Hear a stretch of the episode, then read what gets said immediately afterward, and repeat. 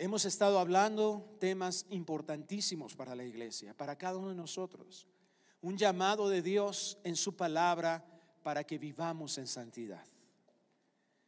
Quiero leerles para comenzar el día de hoy este tema, esta predicación de la palabra.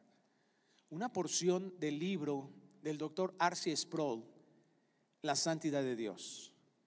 El doctor Sproul falleció hace tres años pero desde que él recibió un llamamiento de Dios a servirle, él narra en este libro y en otros escritos y en algunas de sus predicaciones que gracias a Dios están grabadas, él narra acerca de cómo sintió esta necesidad de que la iglesia regresásemos a vivir en santidad. La iglesia nos deterioramos mucho en nuestra ideología y creemos o hemos llegado a creer, y todavía sigue esa contaminación en nuestras mentes, que la espiritualidad es cuando tenemos manifestaciones sobrenaturales del Espíritu de Dios. Cuando hay lenguas, cuando hay profecía, cuando hay todas esas cosas que vemos a lo largo de la iglesia desde hace un siglo aproximadamente, que empezó en boga todo eso, pero que la iglesia empezó a alejarse de la verdad de la palabra de Dios. Parecería una iglesia espiritual, pero no era más que una contaminación mística, una contaminación de ideologías orientales que se metieron a la iglesia.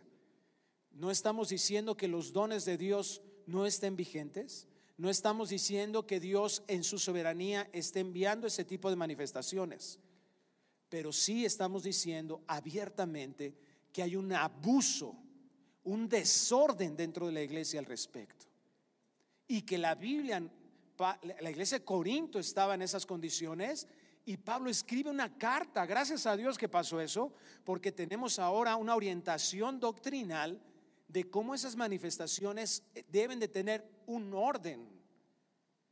Y lo peor de todo es esa sutileza que se sembró en la mente de los cristianos en que mi vida afuera de la iglesia puede estar totalmente alejada de los parámetros de Dios y aunque aquí en la iglesia pues yo tenga esas manifestaciones sobrenaturales.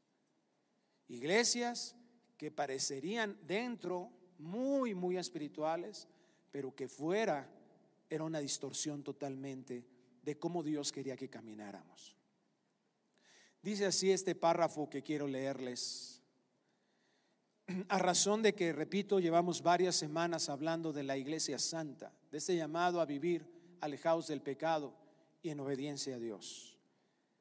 Es peligroso asumir que por el hecho de ser atraído hacia el estudio de la santidad, una persona es santa. Hay una ironía aquí. Estoy seguro que la razón por la cual anhelo aprender de la santidad es precisamente porque no soy santo. Si Dios está invirtiendo, mis queridos amados hermanos, en estos temas en nuestras vidas, es porque está teniendo una misericordia especial por nosotros, para que nos demos cuenta de qué tan alejados estamos de caminar como Él le agrada. Y no para que nosotros caminemos ahora con una nube de culpabilidad en nuestras vidas. No para que caminemos como lo hemos vivido muchos de nosotros, ocultándonos, poniendo una cortinita de cristiandad, poniendo una cortinita de supuesta espiritualidad, pero atrás, en lo privado, estar alejados de esa santidad, inconscientes de que Dios sí nos está viendo. Estamos viviendo tiempos muy peligrosos en los que basta un botonazo en la computadora, basta un clic en tu pantalla para mirar, para escuchar cosas que no le agradan a Dios y que nos contaminan. La necesidad de que la iglesia vuelva a buscar con todas sus fuerzas la santidad es apremiante. Porque hemos perdido la luz. Hemos confundido muchos conceptos que vamos a ver en un momento más de lo que es la iglesia trascendente, por ejemplo. Es urgente que nosotros vayamos con la verdadera luz de Dios, no con una religiosidad, no con un misticismo, no con apariencias, no con caretas, sino con algo real y sustancial donde el poder de Dios está manifestando en vidas que están haciendo algo diferente, viviendo de una forma diferente, pero con ese valor que tiene maravilloso el vivir de esa manera. Dios es un Dios santo que nos llama en un imperativo a ser un pueblo santo, que nos distingamos en su iglesia como sus hijos, debemos vivir entendiendo la santidad y viviendo la santidad. Este es el tema el día de hoy, entendiendo la santidad. Cuando yo entiendo algo y lo valoro, voy a vivir de esa manera. El Salmo capítulo 30, versículo 4, he utilizado, voy a utilizar el día de hoy, voy a compartir con ustedes muchos textos de la Biblia, porque a lo largo de la Biblia vamos a ver que Dios se define a sí mismo como un Dios santo. Dios habla acerca de su santidad todo el tiempo. Son múltiples. Hoy he escogido algunos textos solamente como un modelo de lo que habla toda la escritura. El Salmo 34, 30, versículo 4, por ejemplo, dice, cantad a Jehová vosotros sus santos y celebrar la memoria de su santidad. Es un atributo divino, la santidad. Es algo que caracteriza a Dios. El Salmo 89, 35 dice también, una vez he jurado por mi santidad. Aquí está hablando Dios. Dios está dirigiéndose, ¿verdad? En un contexto, una santidad quiere decir que Él es algo notable, es algo que nosotros tenemos que reconocer. ¿Qué es la santidad? ¿Qué es la santidad de Dios? No es fácil definir la santidad.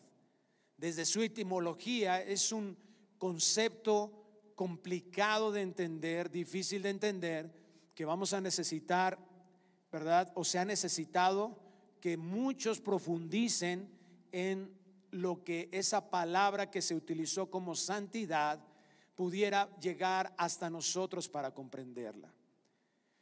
La situación no, no mejora cuando vamos a la Biblia, porque a veces la Biblia se utiliza esta palabra en diferentes términos. El primer término es que está relacionado con la bondad de Dios. La santidad está relacionada con la bondad de Dios. Y el término que más utilizamos nosotros en relación a la santidad, que más hemos conocido, que le hemos mencionado ya en estudios anteriores, es una pureza inmaculada. Así podemos nosotros definir la santidad una perfección moral de Dios. ¿Qué quiere decir eso? Que todo lo que Dios hace es completamente limpio, que no hay nada pecaminoso, que todo lo que hace Dios es bueno, todo lo que hace Dios está bien. Y hasta aquí no es que eso no sea santidad, eso es santidad. Pero hemos analizado, repito, la santidad solamente hasta ese límite en la mayoría de los casos. La palabra santidad viene en el Antiguo Testamento que leímos ahorita en el libro de los Salmos. No lo vamos a ver en el Nuevo Testamento el día de hoy. Pero la palabra santidad es la palabra kadosh con K. En el diccionario se escribe kodesh, pero la pronunciación es así. Es un poco difícil a veces lo que le llamamos la transliteración de las palabras en un lenguaje diferente, es decir, cómo pronunciarlas y a veces hay un poco de diferencia. Pero bueno, la mayoría de nosotros la conocemos así, kadosh en el hebreo.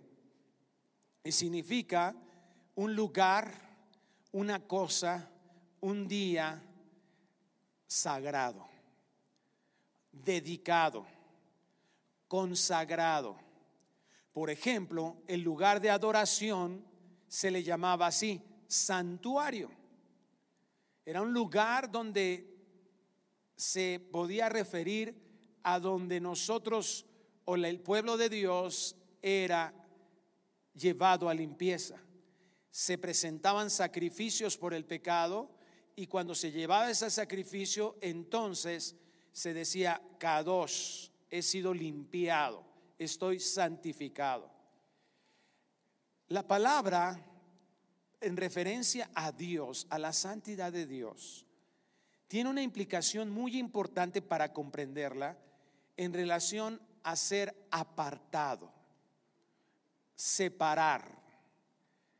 Se utilizaba también para celebraciones, promesas, como ya lo señalé, purificaciones.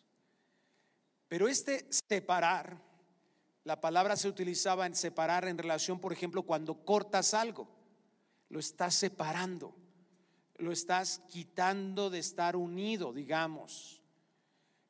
Es un corte aparte. Pero la palabra kadosh no era nada más como cortar algo y se quedaran ahí las dos cosas, sino como ese corte aparte era como llevarlo arriba.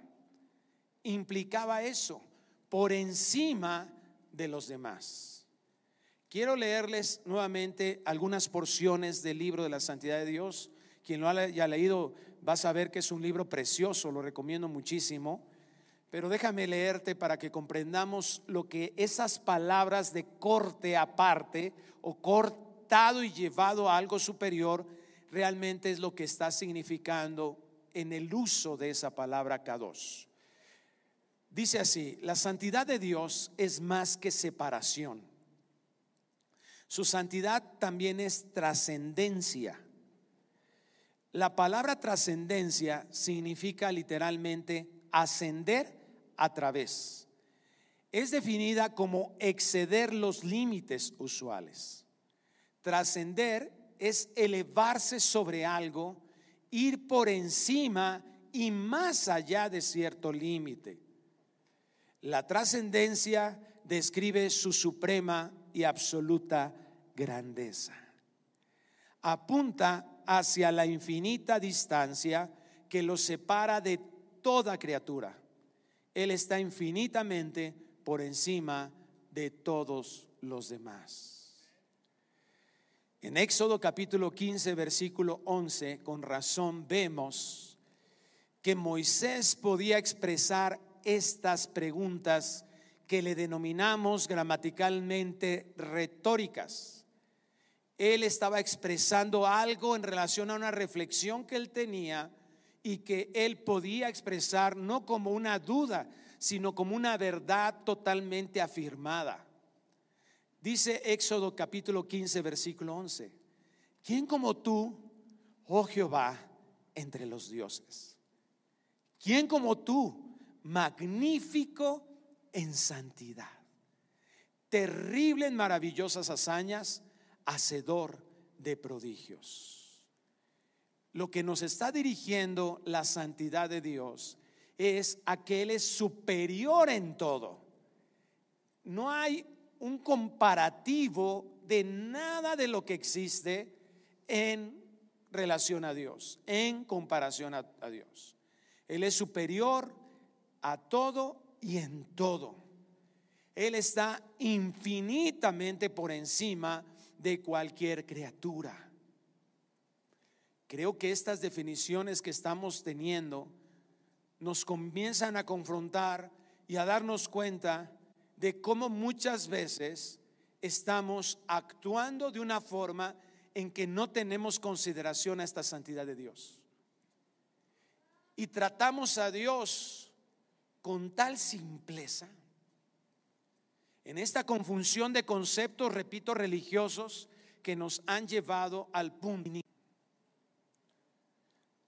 Fíjate María, ¿qué había escogido María? Dijo Jesús, lo mejor. Pero Marta perdió el sentido. A veces esa familiaridad con la que nos hablan de Jesús, a veces porque escuchamos que Jesús también es nuestro amigo, hemos perdido el sentido de la autoridad que Él tiene. Y no debemos de dejar de ver a Cristo como nuestro amigo, pero tampoco debemos de dejar de ver a Dios como trascendente. Y Él, Jesucristo, es Dios. María reverenciaba. María aceptaba lo que Cristo le estaba diciendo con máximo interés. Pero Marta, afanada, como nos pasa a nosotros como iglesia, que estamos ocupados con tantas cosas, o estamos ocupados con tantas responsabilidades, nos han hecho sentir tan bien, tan pero tan bien, tanta satisfacción en las cosas que hacemos, que nos olvidamos que es a Dios a quien tenemos que tener como objeto de nuestra adoración. Es tan fácil como a Marta le pasó. ¿Y qué dijo el Señor? Marta afanada y turbada. Porque estaba ahí, ¿verdad? Preparando las tortas. Es que las tortas, hermano, es que un mexicano no puede no tener algo que dar de comer cuando llega la gente. Bueno, Marta era judía y tenía el mismo pensamiento. No, ¿cómo crees? No, o sea, siempre celebramos con tacos, ¿no? O con algo, o pozole pero siempre tiene que haber algo de comer. Y estamos tan afanados a veces con esa perspectiva. Estamos tan afanados de pensar que servir a Dios es que tengo que hacer un chorro de cosas con Dios. Hablando la, el pastor Miguel Núñez acerca de la oración, compartía y decía, muchas veces demostramos nuestra falta de pasión por Dios. Cuando estamos apasionados por Dios, vamos a tener tiempos apasionados de oración con Él. Y muchas veces confundimos que estar apasionado por Dios es estar apasionados por el ministerio. Pero no es eso. Puedo estar apasionado por la predicación de la palabra, puedo estar apasionado por el estudio de la palabra, puedo estar apasionado por la alabanza, puedo estar apasionado por el servicio y no estar apasionado por Dios. Tengamos cuidado. No confundamos. Cuando nos hemos enfriado, podemos preservar haciendo muchas cosas, pero cuando nos hemos enfriado es porque nos hemos alejado de la presencia de Dios. Marta demostró que perdió ese sentido en su vida. Porque ¿qué hace? Jesús Jesús. No te puede que tenga deudas. No te puede que estoy bien cansado. No te puede que hay tanto que hacer. No te puede Dios que estoy trabaje y trabaje. Hasta ahí todo parecía bien. Pero ¿qué hace Martita? Dile a María que me ayude. ¿Quién es el Señor? ¿Yo? ¿O Dios? ¿Quién es? Entonces yo le tendría que decir al Señor qué hacer. Marta, nosotros lo hemos hecho. Hemos perdido ese sentido de autoridad. ¿Por qué Dios? ¿Por qué? ¿Por qué tengo esta deuda? ¿Por qué Dios? ¿Por qué no me ha solucionado esto? ¿Por qué Dios? ¿Por qué sigue pasando esto? ¿Por qué Dios no ha encontrado un trabajo? Nos comportamos como Señor y hemos perdido ese sentido. ¿Sabes por qué? Porque no hemos entendido que la santidad de Dios es esa trascendencia. Que Él está en una posición que de vez en cuando nosotros tenemos que agachar la cerviz y decir, ops, creo que me estoy pasando de listo. Tendríamos que estar diciendo, señores, que tú eres Jehová entre todos los dioses. Y no, Moisés no estaba diciendo que existían otros dioses, no. Estaba diciendo, todas las imaginaciones de dioses no tienen ninguna comparación contigo. Esto te hace Dios. ¿Y qué te hace Dios? Dice lo magnífico de tu santidad. Porque la santidad es la excelencia de la naturaleza de Dios. La santidad es lo más alto que puede haber en todo lo que existe.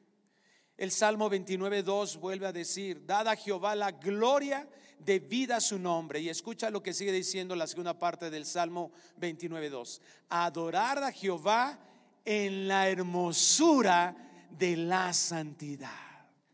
Entender la santidad de Dios es cuando nosotros tenemos la capacidad de entender la hermosura de Dios. Que Dios es hermoso, que Dios es bello. ¿Por qué es Dios hermoso? Porque lo podemos ver en todo, en todo lo que Él es. J. Hove, un predicador del siglo XVII, dijo estas palabras. Podemos llamar a este atributo un atributo trascendental de Dios. Es como si penetrara en los demás atributos y les diese lustre.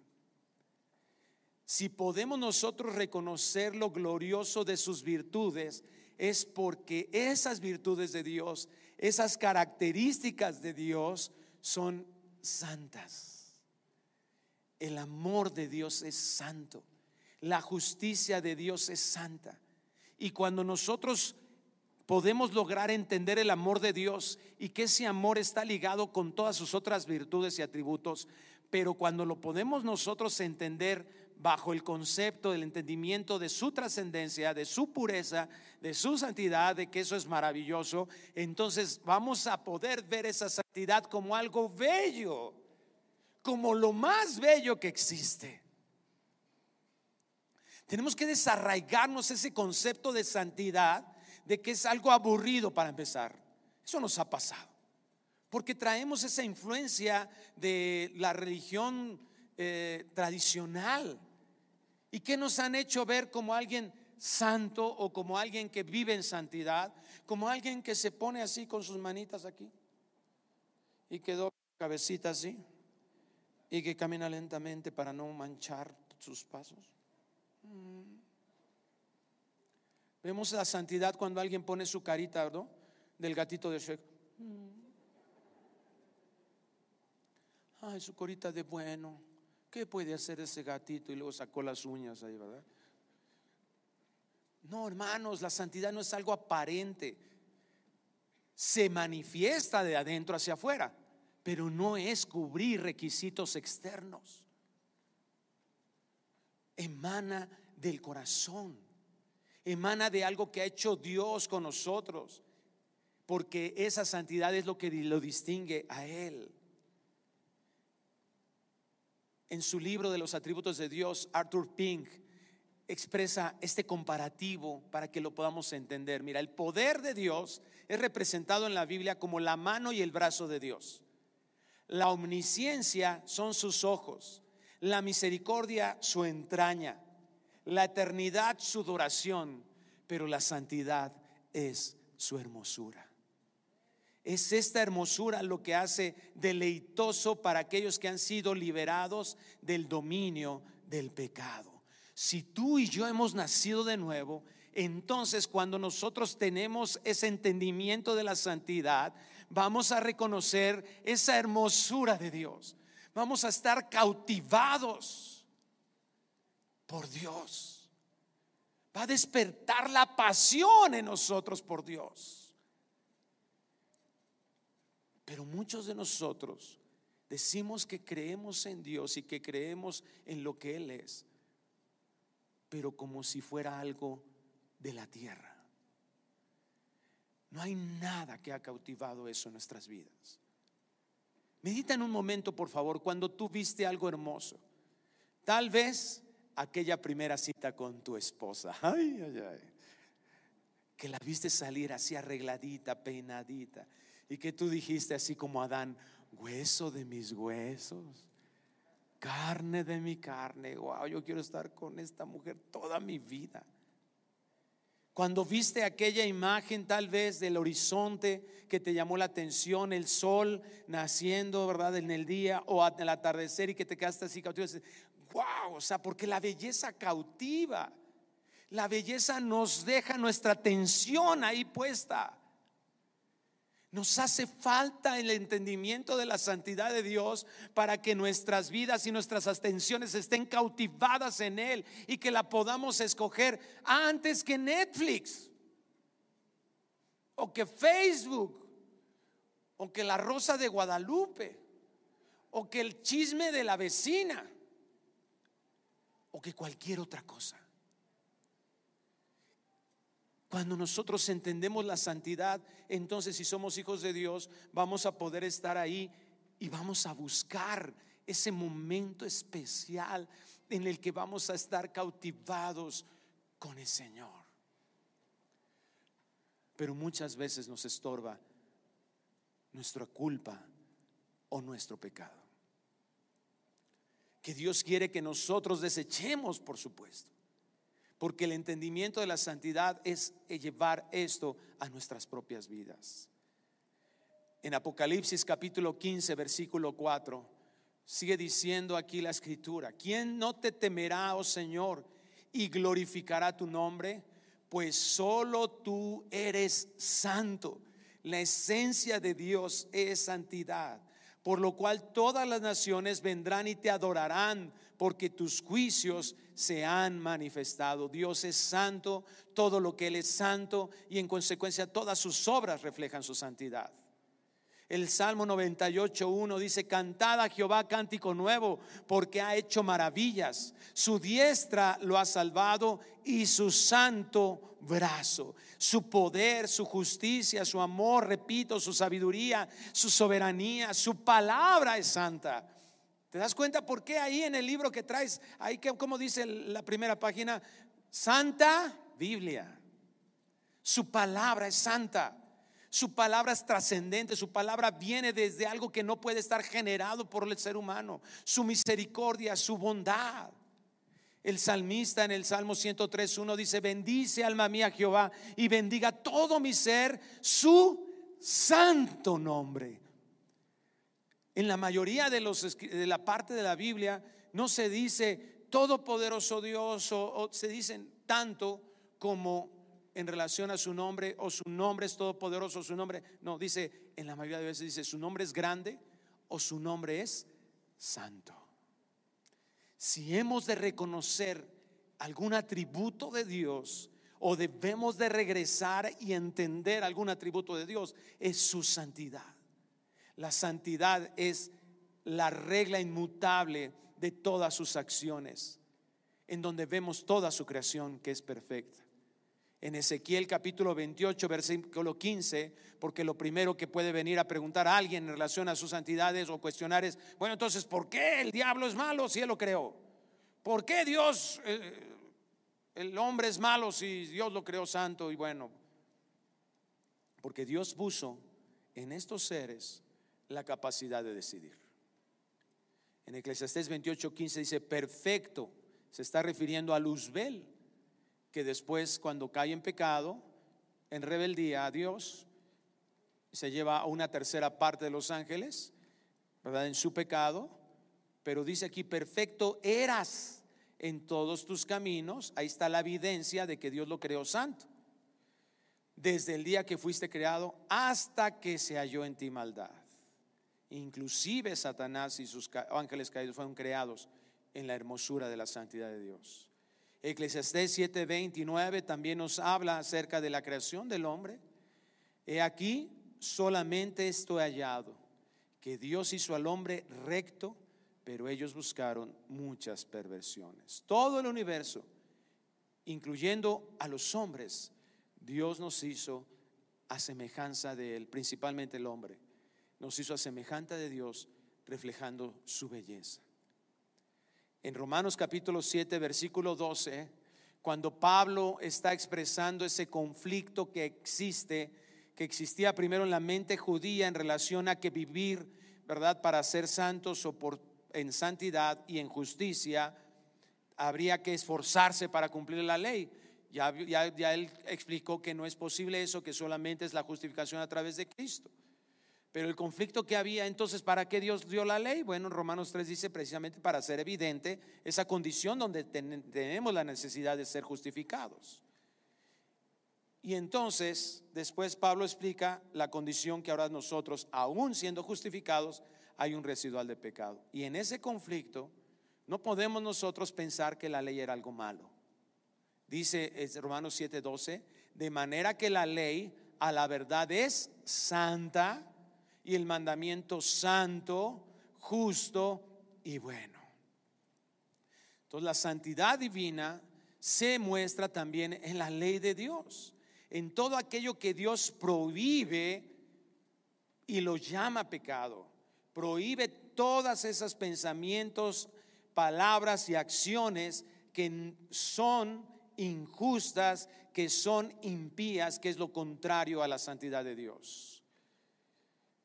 La ley nos muestra tanto lo que le desagrada a Dios como lo que le agrada a Dios. Y si nosotros como hijos entendemos eso, entonces vamos a entender no solo lo que le desagrada a Dios, sino que eso es desagradable también para nosotros. Esto es fundamental en nuestro testimonio. Porque si nosotros no experimentamos eso en nuestras vidas, no vamos a decirle a la gente, como decía yo hace rato, por qué el matrimonio homosexual no es algo bueno. El problema para que la iglesia tenemos para no dar una respuesta de eso es porque nosotros no lo estamos viviendo. ¿Qué me dirías si yo te dijera, fíjate que aquí enfrente venden un pozole terrible, horrible, el peor que puedas probar. Y me preguntaras, ¿cuándo fuiste a comer ahí? No, no he ido a comer ahí. Es incongruente. Jamás la iglesia va a ocupar su lugar en este mundo para hacer luz hasta que entendamos y podamos decir, y el día que mientas, te des cuenta de lo terrible que es mentir. Que experimentes el dolor de fallarle nuevamente a tu Padre Celestial, entendiendo y viviendo y experimentando las razones de las cuales, las cuales no hay que mentir y las consecuencias terribles de mentir. Y eso ponle esas mismas características a todos los pecados. Y por el contrario, experimentar la belleza de la santidad de nuestras vidas. Ese entendimiento es lo que este mundo necesita.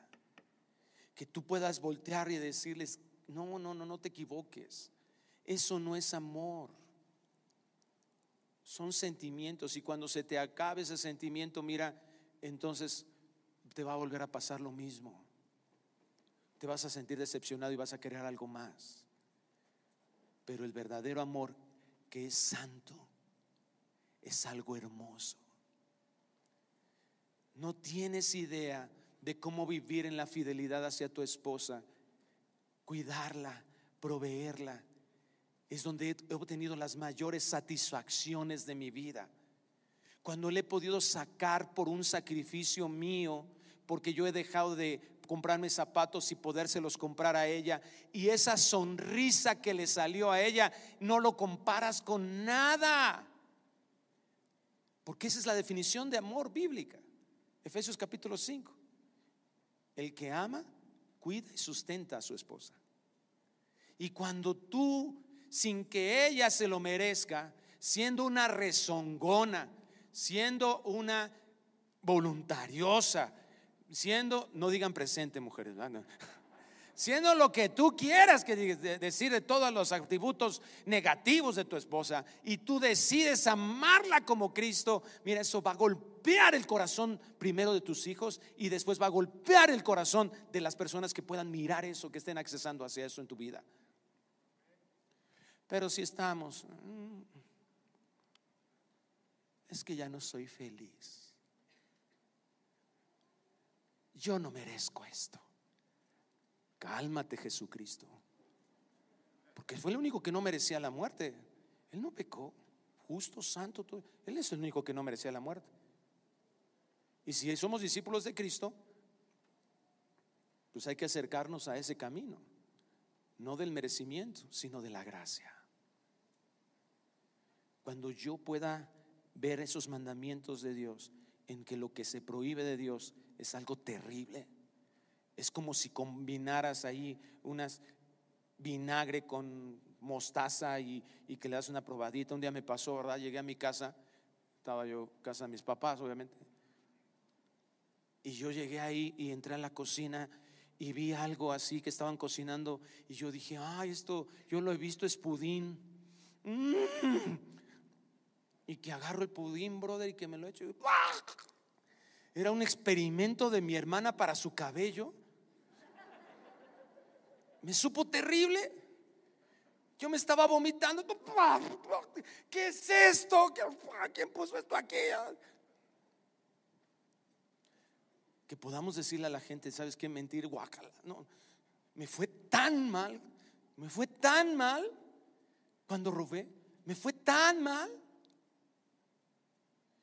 Y en cambio, cuando podemos mostrar lo valioso y lo hermoso que es la ley de Dios, somos trascendentales en este mundo.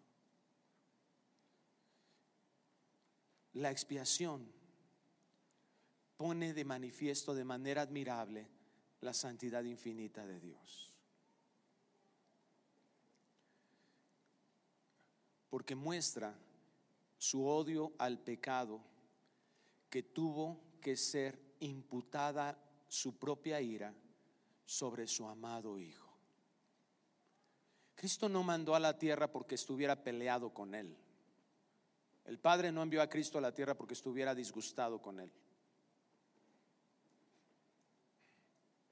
Siempre hay expresiones de amor, de unidad entre el Padre y el Hijo. De hecho, cuando fue bautizado Cristo, se oyó una voz, fíjate, de las pocas veces que se oye una voz de parte del Padre en la tierra, y que dijo, este es mi Hijo amado. su Hijo amado. Los que hemos experimentado amor por nuestros hijos, creo que podemos entender un poco de lo que queremos hablar. Déjame leerte lo que Arthur Pink también se refiere a esto. La santidad divina jamás apareció más atractiva y hermosa que cuando la faz del Salvador estaba más desfigurada por los gemidos de la muerte porque él mismo lo declara en el Salmo 22, cuando Dios esconde de Cristo su faz sonriente y le hunde su afilado cuchillo en el corazón, haciéndole exclamar, Dios mío, Dios mío, ¿por qué me has desamparado? Esta misma palabra se puede traducir y de hecho muchas otras Biblias le dicen, Dios mío, Dios mío, ¿por qué me has abandonado?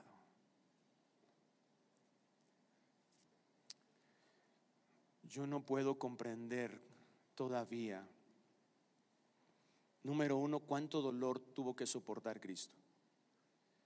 Nos imaginamos a través de los clavos, de la corona de espinas, de los latigazos. Pero déjame hacerte una explicación en relación a lo que explica la Biblia en Gálatas de lo que implicó la maldición de nuestro pecado. Todos nosotros hemos percibido dolor físico, pero también un dolor moral. Cuando tú esperabas que alguien hiciera algo de una manera y no fue así, eso te dolió. Cuando abiertamente alguien te mintió, no te dio una cachetada física, no siquiera tocó algo una parte de tu piel, pero te dolió.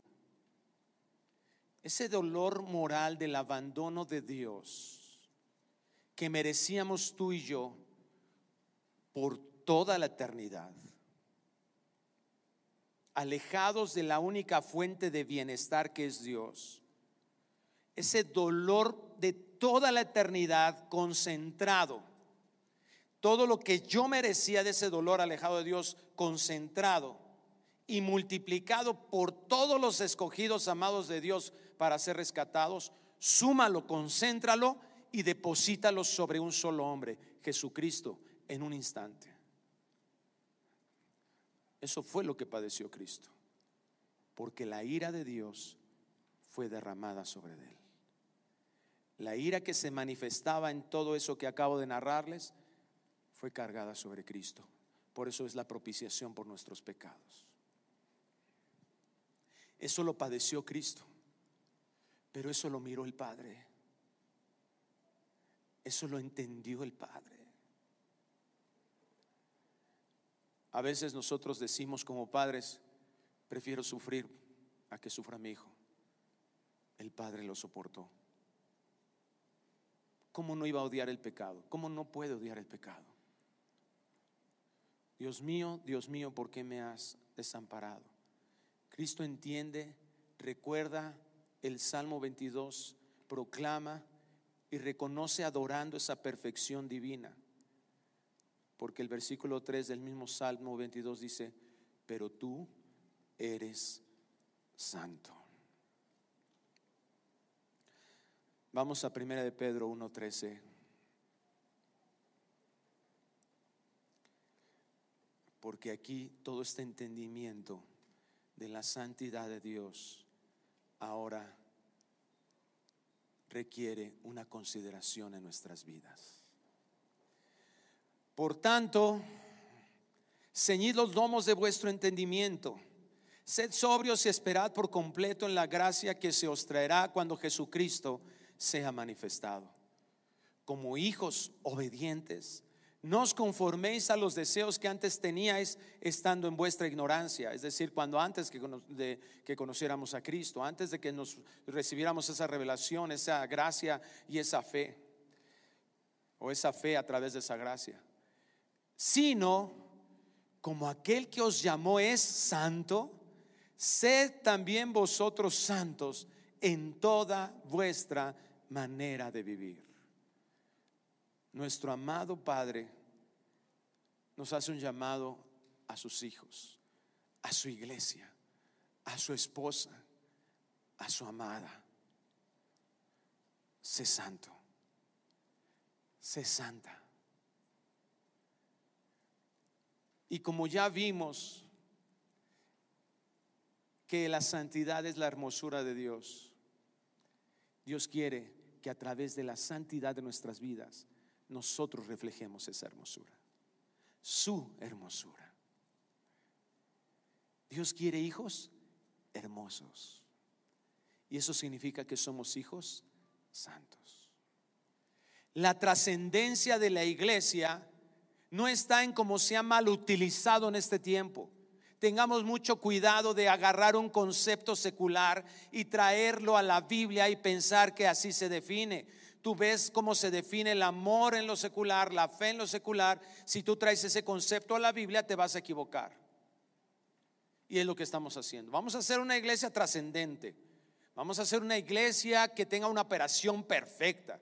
Vamos a hacer algo que nos haga ser que, la gente pueda venir y que se sienta agradable, porque tenemos una música preciosa, una alabanza que le guste a la gente, que tengamos pantallas profesionales, que tengamos oradores elocuentes, que caigan bien, carismáticos, que hablen lo que a la gente le gusta para que venga.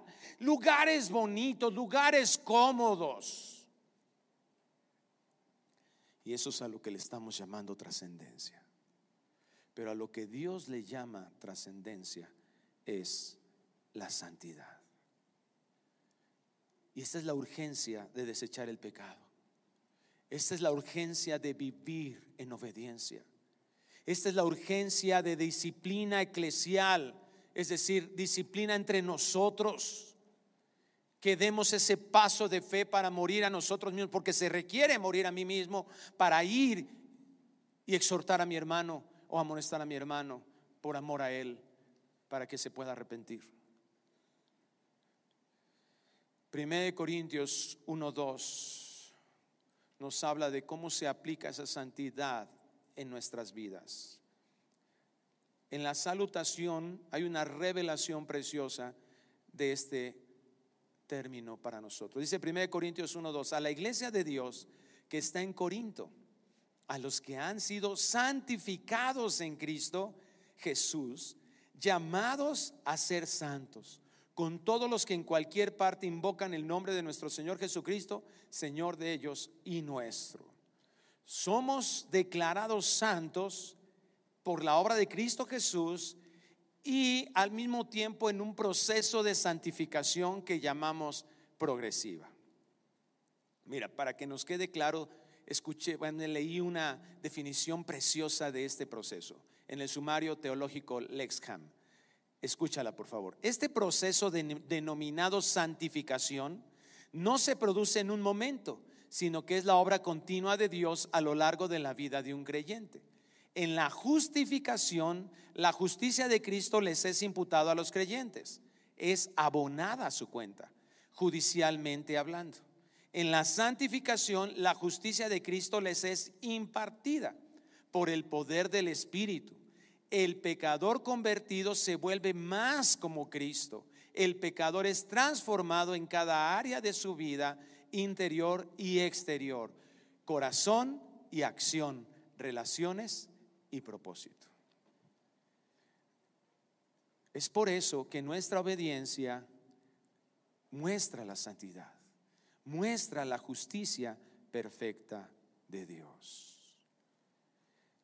Vamos a terminar leyendo Romanos capítulo 6, versículo 19. Es una obra, la santidad, que hace el Espíritu Santo y que se manifiesta en nuestras vidas. Romanos 6, 19 dice, hablo como humano por vuestra humana debilidad, que así como para iniquidad presentasteis vuestros miembros para servir a la inmundicia y a la iniquidad, así ahora para santificación presentad vuestros miembros para servir a la justicia. Hermano, no inicies haciendo una lista de cosas santas que vas a hacer a partir de hoy. Recuerda, es obra del Espíritu Santo. Y sí hay que tomar una decisión, pero no es lo que nosotros decidamos lo que va a traer santificación. Puedes comenzar aparentemente a hacer cosas buenas, y decir hacer cosas buenas y no vivir en santidad, porque la motivación es incorrecta, porque estás esperando que tú seas reconocido. No, ya quiero ser santo para que ya, ¿verdad? Ahora sí, ya mis hijos puedan ver. No, no, no, no, no.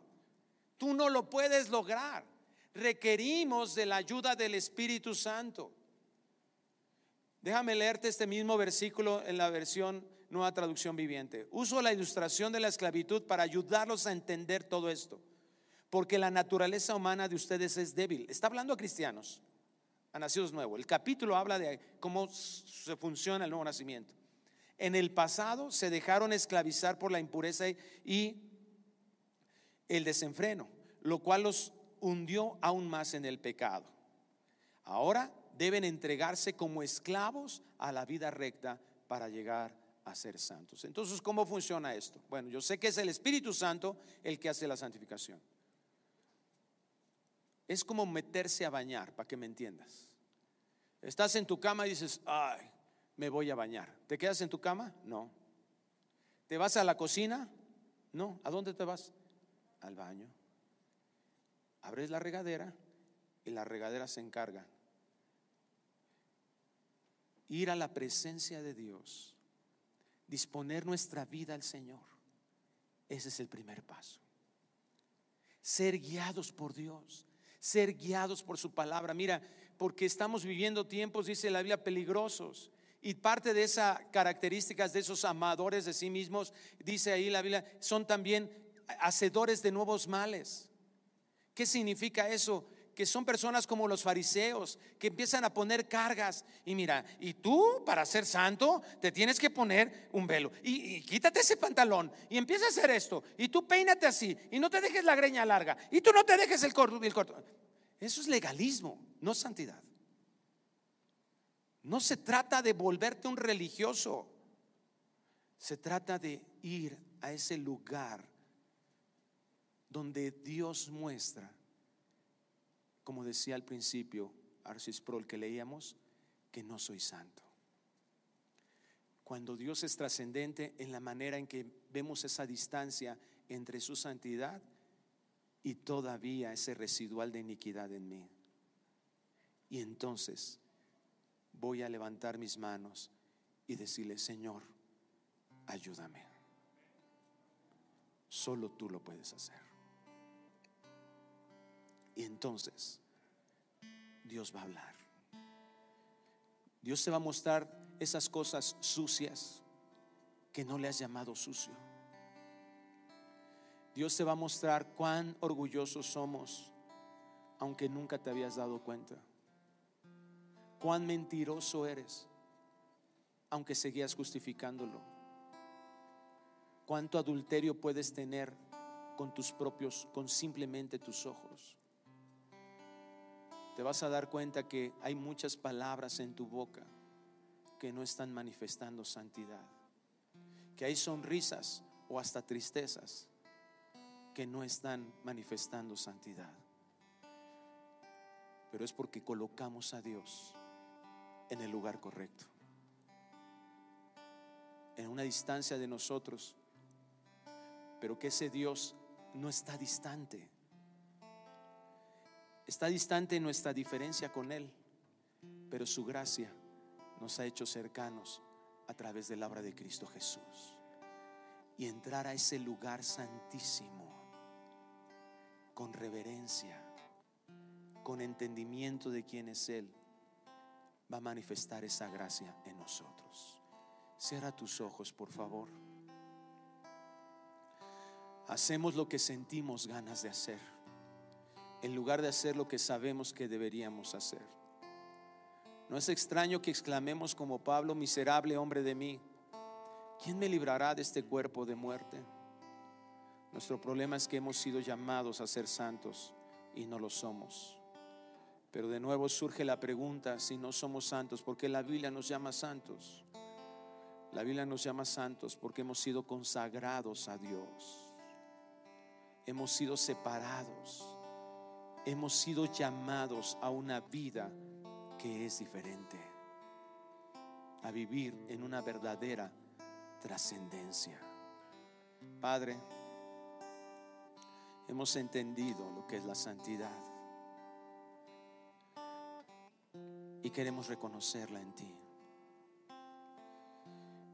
No con apariencias, no ahora dirigiéndonos hacia ti, cambiando nuestra voz. Eso le hemos llamado reverencia de forma absurda, sino reconociendo que tú sí conoces nuestro corazón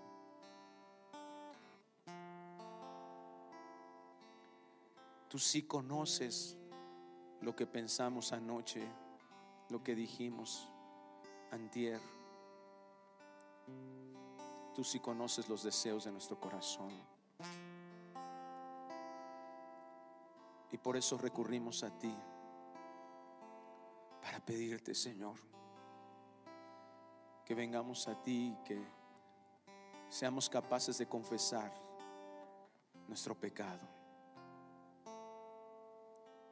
y buscar tu ayuda y clamar por tu ayuda.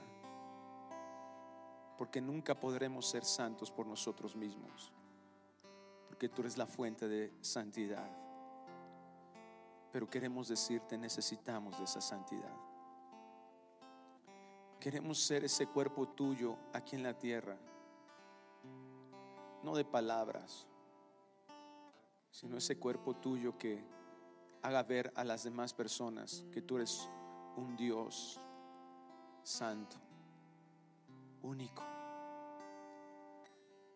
que no hay nadie como tú, pero que al mismo tiempo por la obra de Cristo Jesús tú eres hermoso, tu evangelio es hermoso, porque no nos abandonaste a nuestro pecado, sino hiciste lo más inverosímil, lo que nunca se nos hubiera podido ocurrir hacer pero que satisface toda tu justicia para que fuéramos reconciliados contigo. Hiciste todo lo necesario para que nosotros pudiéramos ser apartados para vivir para ti. Que aceptemos ese llamado, Señor. Y que desde hoy entendamos que necesitamos meternos a esa regadera. Estar en el lugar que tú nos has pedido que estemos buscar ese tiempo de comunión contigo. Ocupar nuestro corazón, nuestra mente que para que en todo lo que hagamos, en nuestro trabajo secular, en, nuestro, en, en nuestra escuela, en nuestra relación con nuestras familias, en nuestras intenciones, en nuestros deseos, todo, Señor, se pueda mostrar tu santidad y eso te glorifique a ti. Que en todo eso pueda reconocerse que a través de personas ordinarias, que eres un Dios extraordinario, maravilloso. Pedimos, Señor, que tú nos permitas vivir de esta manera para que tú seas glorificado. Y te lo pedimos en el nombre precioso de Cristo Jesús. Amén.